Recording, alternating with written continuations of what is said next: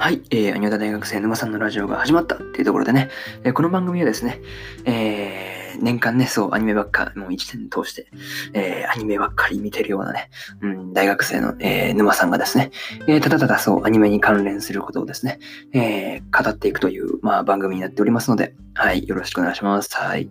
えー、今日もね、えー、2本立てでやっていこうと思います。1本目はね、アイコインカーネーションの、えー、第12話の感想ですね。で、えー、2本目が、えー、そう、さっきの見に行ったですね、アニメーション映画のですね、あの、思い思われフリフラレっていうね、そうそうそう、いい映画だったんで、そう、その感想を語りましたっていうところが2本目になります。はい。まあ、こんな感じで今日もやっていこうと思いますので、えー、よろしくお願いします。はい。それじゃあ、えー、1本目ですね、えー、アイコインカーネーションの第12話、えー、最終話ですね、の感想の方入っていこうと思うわけですが、えー、いつも通りあらすじの方から入ります。はい。えー、っと、多目的手術装置アルサスにたどり着くユウヤたち。ついに愛子の体の交換手術が始ま始まろうとしていた。しかし、イサズの暴走はとどまるところを知らず、人型マターの群れがユウヤたちを襲う。そこへ駆けつけたのは相模たちダイバーだった。愛子の固い決意を知り、覚悟を決めるダイバーたち。そして、ユウヤは手術を前に自分自身の思いを愛子につける。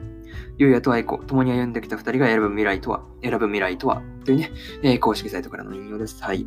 えー、いつも通り、ここから順次感想になります。はい。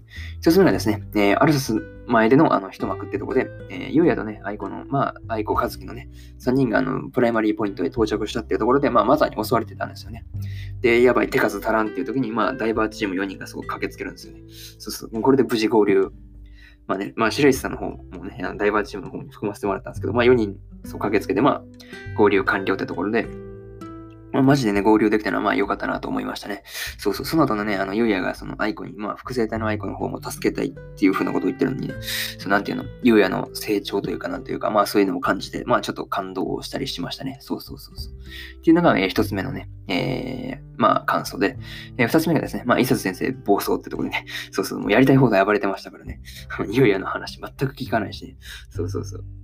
なんか娘のために動いてたけど、それは娘のためじゃなかった的なね、そうそうそう、オチだったっていう、なかなかあれなんですけど、まあ、挙句の果てにそう、娘のね、ユーザーちゃんの、あの、複製体の方ですけど、まあ、また明かさせて、プライマリーポイントに送り込むというね、まあ、暴挙に出るんですけど、まあね、まあ、最終的に巨人化したエス先生は、まあね、いや、まあ、最高に、はいってやつですよね。あの声のそう、中の人ネタなんですけど、そうそうそうそう。まあそうだね、和樹と、まあ、楓によって、まあ、無事鎮静化されるという、まあ、感じで終わったので、まあ、良かったんですけどね、そうそうそう。まあね、あとそうだね、こんな手術状況下において手術できる優也、すごすぎると思うんだけどね。いや、まあまあ置いときましょう。まあこれが二つ目の感想で、えー、三つ目がまあ無事決着ってところで、まあ最終的にはね、まあユーザーの方は複製体のとのリンクを切るっていうことで、まあ目覚めることができたのですけど、まあ、この辺はね、あの、クロスがね、そう、うまいこと、うまい、クロスさんがうまい具合にやってたんですよね。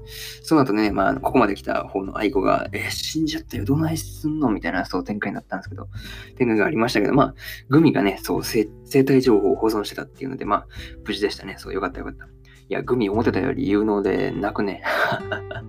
まあ、その後ね、あの、愛子の、えー、お母さんと弟ですね。えー、まあ、無事、そう、二人とも助けられて、本当良かったなと。まあ、見事にハッピーエンドで終わってよかった。もうちょっとそう人死ぬもんやと思ってたからね。いや、まあまあまあ、よかったよかった。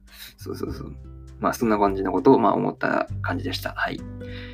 で、えー、最後になるんですが、まあ、あれですね。まあ、アイコインカーネーション終わっちゃったってとこでね。そう、個人的には結構、そう割と好きな方なのかもしれない。あの、バイオ系の話ですからね。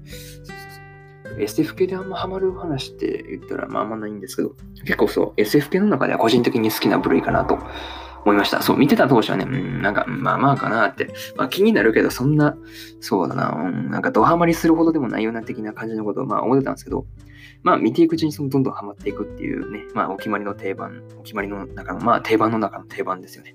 そうそうそう、見ていくうちにドハマりするみたいなね、そういう感じでした。まあ時間がある時にまあ見直してみたい作戦、作品かなと。作戦って何やねん。作品ですね、個人的には。はい。まあそんな感じで、えー、終わりにしようと思います。えー、なかなかね、そう、ジュニアの、ジュニアね、毎毎毎は感想をね、付き合ってくれた方には、えー、感謝です。はい。よし、じゃあ終わりにしようと思います。そうだね。昨日のね、そう、リゼロとデクダンスの感想あんま再生されてないんだよね。そうそうそう。投稿した時間がちょっと遅かったっていうのもあるかもしれないんですが、まあよろしければ聞きに行ってみてくれると、えー、嬉しいです。はい。そうだね。うん。終わりにしようと思います。そんな感じです。はい。